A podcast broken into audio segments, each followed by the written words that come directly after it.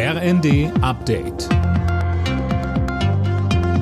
Stündlich neu. Auf den Punkt informiert. Ich bin Silas Quiring. Guten Tag.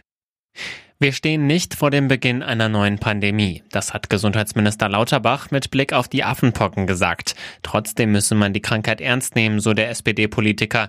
Deshalb sollen Infizierte für mindestens drei Wochen in Isolation. Und weiter sagte Lauterbach, wir haben einen Impfstoff bestellt, bis zu 40.000 Dosen Imvanex. Dieser Impfstoff kann genutzt werden, um eine Ansteckung zu verhindern, aber auch bei den bereits Angesteckten den Ausbruch der Erkrankung zu verzögern.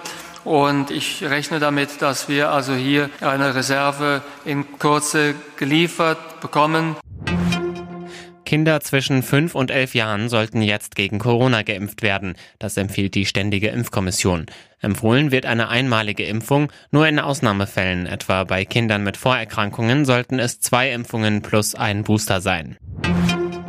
Die Ukraine hat die volle Unterstützung der Europäischen Union. Das hat EU-Kommissionschefin von der Leyen beim Weltwirtschaftsforum in Davos gesagt. Mehr von Axel Bäumling. Es gehe nicht nur um das Überleben der Ukraine, sondern um die Sicherheit in ganz Europa. Brüssel werde alles tun, damit das Land den Krieg gewinne, so von der Leyen. Gleichzeitig betonte sie, dass die Ukraine beim Wiederaufbau unterstützt wird. Außerdem versucht die EU, die von Russland in der Ukraine blockierten Getreidevorräte aus dem Land herauszubringen. Von der Leyen warf dem russischen Präsidenten Putin vor, Hunger als Instrument der Macht zu nutzen.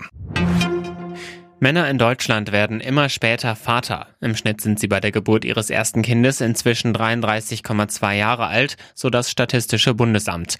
Bei den Müttern liegt das Durchschnittsalter bei 30,2 Jahren, wenn sie ihr erstes Kind bekommen. Alle Nachrichten auf rnd.de